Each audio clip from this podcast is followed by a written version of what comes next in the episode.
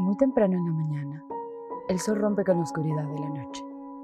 Es la aurora que disipa las sombras. Inspirados en este momento, en GK creamos Aurora, una serie que celebra las ideas, el trabajo y la vida de inspiradores personajes ecuatorianos. En una conversación íntima, ellas y ellos nos cuentan cómo sus inventos, oficios y triunfos contribuyen a un mundo mejor. La luz de su creatividad, dedicación y méritos disipa las sombras de los dogmatismos, los fanatismos y la pseudociencia, y nos muestra la luz de la razón, el humanismo y la ciencia que mejora nuestra vida todos los días. Aurora es producido por GK y patrocinado por Executive Forums. En este episodio de Aurora, Pablo Cardoso, el artista contemporáneo ecuatoriano de mayor trayectoria internacional, habla de sus procesos creativos y del significado del arte. Soy un esteta, dice Cardoso, y explica que en su visión el artista debe convocar a la audiencia para generar reflexión. Esta forma de ver el arte, el mundo y su propia vida es el eje central del trabajo de Cardoso, ganador de la prestigiosa beca de la Rockefeller Foundation, con la que creó la que es quizás su obra más importante, Lago Aura Sour Lake, un comentario pictórico sobre la devastación causada por la industria del petróleo en la Amazonía del Ecuador. Bienvenidas y bienvenidos. Mi dedicación al arte era algo, algo que creo que lo tenía metido en las venas, aunque de parte de, de mi familia, especialmente mi, mi, papá, él no estaba muy convencido de que esta era una buena opción. Siempre me, me gustó el estudio de, de, la, de, la, naturaleza, del medio ambiente. Fui adquiriendo el gusto por, por, eh, por documentar detalles de la, de la, naturaleza, sobre todo insectos. Tenía mi propia colección de insectos, eh, mis, mis, libros de apuntes, en los que ya empezaba a, a practicar eh, algo que, eh, que me gustaba mucho entonces y no he perdido el gusto, por eso el dibujo con, con plumilla. ¿no? Una herramienta muy, muy bonita, muy, muy delicada para, para dibujar especies de animales. En ese entonces en Cuenca, estamos hablando de los años 83, 84 por ahí, no había nada eh, eh, muy eh, cercano a opciones como zoología, como biología. Así que hice mis primeros intentos en, en, la, en la, carrera de bioquímica, que me resultó absolutamente fría. no, no era lo mío. Y al mismo tiempo opté por, eh, por estudiar arte. Coincidió en esos tiempos que mi, mi papá falleció, eh, así que no, no, no, puso oposición a, que, a que continúe con mi carrera. Estuve en, en la Escuela de Bellas Artes, antes de que exista la Facultad de Artes, esta era la, la escuela eh, que existía en ese entonces no me, no me satisfacía en realidad el método de enseñanza. Así que por ese motivo, un par de años después, me, retiré de la escuela, de la Escuela de Bellas Artes y, y continué mi, mi, carrera por mi propia cuenta. Nunca he parado de pintar desde, desde muy pequeño. Eh, pero la, la, primera exposición que realicé fue en el año 84, 1984, que aparece muchísimo tiempo atrás. En esos tiempos, una de las cosas más extrañas que existía para, para pintar era, por ejemplo, el aerógrafo. Gracias a, este instrumento desarrollé una, una, técnica hiperrealista.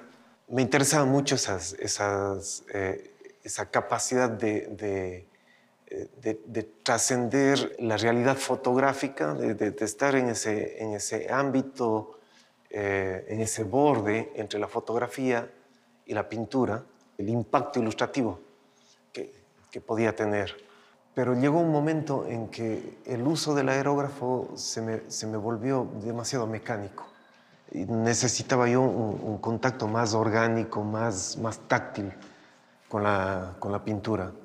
Y de ahí abandoné totalmente el uso del aerógrafo eh, para empezar a trabajar directamente con los soportes, con el acrílico, con el lienzo y con el óleo. Um, Y poco a poco la, pintura se fue convirtiendo para mí no, eh, no simplemente en un material, se convirtió en una, en una actitud, en un gesto, en, una relación eh, personal con el arte y con el pensamiento. Alguna vez dije que el, ejercicio de la pintura es un acto de resistencia, ¿no? una posibilidad de tener un gesto ante la vida ante la fugacidad, ante este, este, tiempo que se nos vuelve tan inasible, tan, tan atemporal. El trabajar con el, con el, con el óleo, con el, con, el, con el lienzo, con los pinceles, eh, el, dialogar con la historia de la pintura, es eh, para mí una recuperación de, de, tiempos en los que, eh, de, momentos en los que el tiempo tenía otra, otra calidad. Y, eso es lo que, de cierta manera, he ido, he ido realizando a lo largo de, las, de, los años en los que eh, he venido en, esta práctica.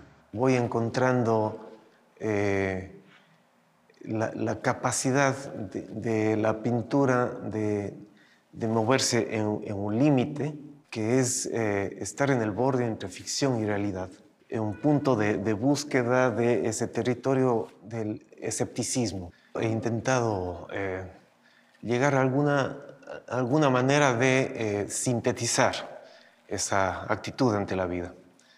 La, respuesta a la que llegué fue utilizar el, el, hecho de mirar, la mirada, ¿no?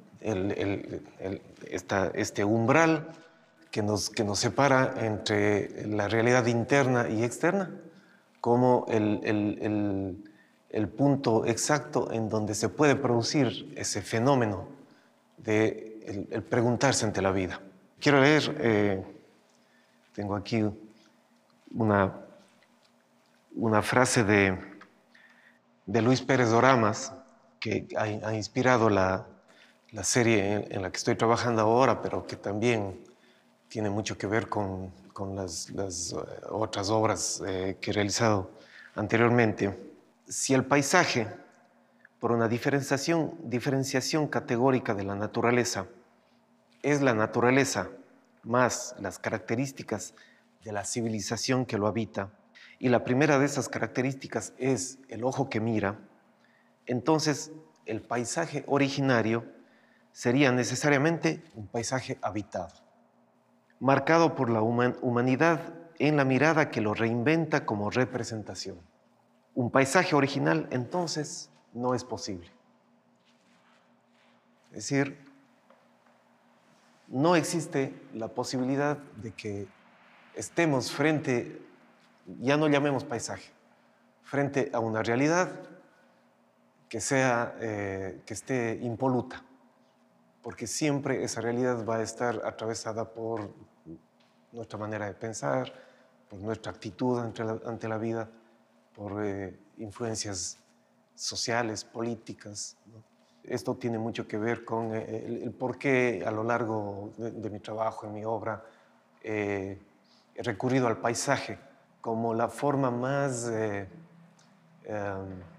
más directa de referirme a ese escepticismo. Por eso aquí en esta, en esta pequeña muestra que tenemos eh, presente, eh, hemos arrancado con obras como Coordenadas, en donde, donde eh, las obras están tituladas con la coordenada del lugar desde donde está la mirada. No es la coordenada del, del, paisaje, no es la coordenada del lugar que está siendo mirado. Es, la, es, coordenada de la mirada, es la coordenada de la ubicación de la, de la persona, del individuo que en ese momento captó ese, ese lugar. En Mandala yo voy escribiendo, voy realizando un diario y a partir de las experiencias que, que, voy anotando de mi propia vida, se van produciendo las obras. Es decir, eh, el, el, observador es observado. Yo observo mi propia vida como un, como un fenómeno natural, como un ecosistema en donde van ocurriendo cosas. Van entrando, van saliendo cosas que van alterando ese ecosistema. Y luego de Mandala realizo también eh, Llueve afuera, que es eh, ya no es el diario escrito, sino es el diario pintado. Son 300, 365 obras que van documentando día tras día a lo largo de un año lo que, lo que va ocurriendo en mi vida y en, en, el mundo, en la sociedad, en, el medio en el que me muevo. La beca de la, de la Fundación Rockefeller eh, te ofrece la posibilidad de, compartir un, espacio con, eh, no solamente con artistas, sino con académicos, con científicos, con gente que está eh, trabajando en proyectos que promueven eh, un, desarrollo, un crecimiento de la humanidad, diciéndolo en líneas, en líneas muy amplias, muy generales. Yo tuve la posibilidad de eh, pasar tres meses en un lugar maravilloso en, en un lugar al, norte de Italia, en donde eh, estuve trabajando e investigando en la realización de la, de la, obra Lago Agrio Sour Lake. No solamente produje una, realicé una obra que, que, para mí es importante y muy querida, sino me dio la, la oportunidad de, profundizar, de investigar sobre un, problema político, ambiental, eh, social, que para mí mismo fue una, una revelación en, ese momento y creo que de la manera como lo, lo realicé en esa obra también despertó conciencias en, los espectadores. Había muy, muy poco conocimiento aquí en el país sobre el, drama eh, ecológico, social que había ocurrido aquí, aquí dentro de nuestras fronteras. Eh, a tal punto que la obra Lago Agrio, Sour Lake, se remite a la relación que existe entre los dos pueblos, entre nuestro pueblo, Lago Agrio, y Sour Lake, que está en Texas, que es el lugar en donde realmente nace la industria petrolera en el mundo, que ahora es, es, un pueblo minúsculo de no más de 20.000 habitantes, pero que llegó a ser en los años, por ahí, por 1930, un lugar de más de 100.000 habitantes donde eh, la producción petrolera había explotado. Ah, y ah, y, en Sour Lake eh, existe una evidencia del abuso que el ser humano puede cometer con la naturaleza, porque ahí mismo hay un lago que ya no es Sour Lake, hay un lago que es eh, producto de la sobreexplotación petrolera, se produjo ahí un hundimiento del, terreno y la tierra se sigue hundiendo ahí. Ahí, en, este lago, quedaron las cabañas, las torres de explotación, eh, toda la infraestructura petrolera que fue eh, hundiéndose y cayendo en, este lugar. Sour Lake era eh, originalmente, como su nombre lo dice, un lago de aguas ácidas, de aguas curativas, donde la, donde la gente acudía para, para buscar sanación, limpieza pero eso desapareció.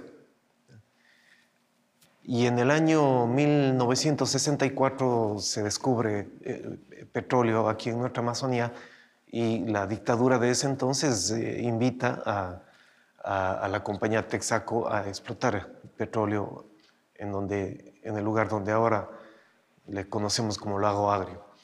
Lago Agrio es bautizado así porque, porque los, los, primeros eh, trabajadores de la compañía Texaco eh, plantan su campamento y, ponen el nombre de, Lago Agrio.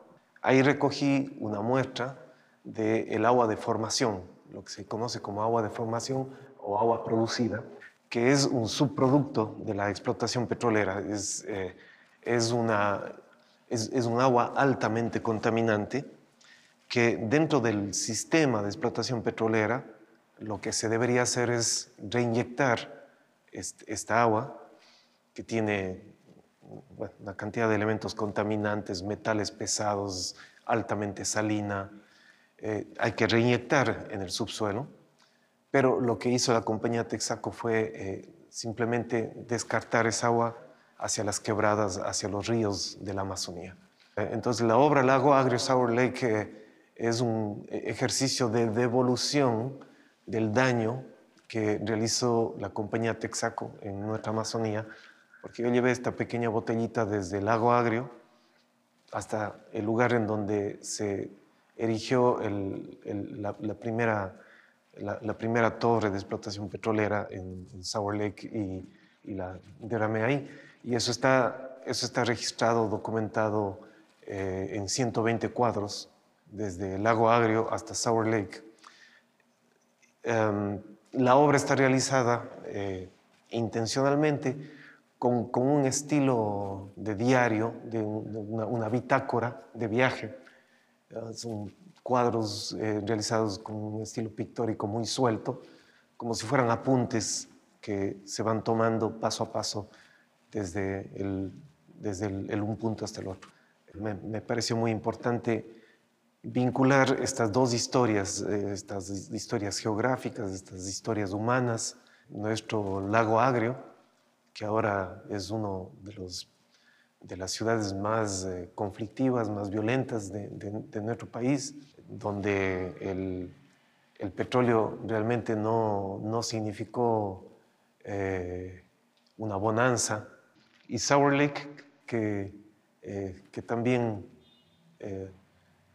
quizás no, no, con, con, la misma riqueza cultural, con la misma riqueza natural de, de, nuestro lago agrio, pero también es, es, un espacio que, que, no tuvo, no tuvo la, la bonanza que prometía eh, la explotación petrolera.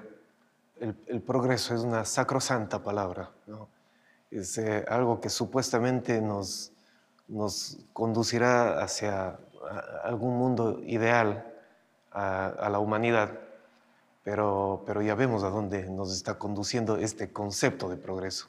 Estamos viviendo tiempos en donde vemos que ese concepto de progreso eh, realmente no funciona.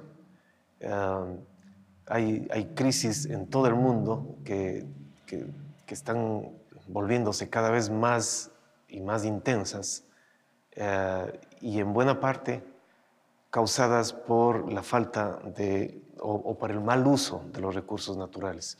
Para llevar eh, el agua a mi molino recientemente en, Cuenca, hemos vivido situaciones verdaderamente trágicas, críticas. la, la, ciudad ha estado, ha, estado aislada porque debido a las lluvias, unas lluvias inusuales para, para estos tiempos, se produjeron unos, unos, unos deslaves tremendos que eh, afectaron a los, a los ríos de la ciudad. Y yo mismo en mi casa tuve que pasar dos días sin agua. Ahí es cuando yo sentí la realidad de lo que puede ocurrir como, como efecto de la, del descuido del ser humano con el medio ambiente. ¿Por qué ocurrieron estos, estos deslaves? ¿Por qué ocurrió este, este daño a los ríos? La gente que vive en las zonas aledañas eh, bota escombros en las, en las quebradas porque tapa las, las vías naturales de, desfogue de, de, las lluvias. Cuenca, la región de Cuenca, el Azuay, el Cajas, están siendo afectadas por intenciones eh, absolutamente desmedidas y responsables de eh, compañías mineras simplemente no hay, no existe, eso no existe, la idea de, una minería responsable en las fuentes de agua.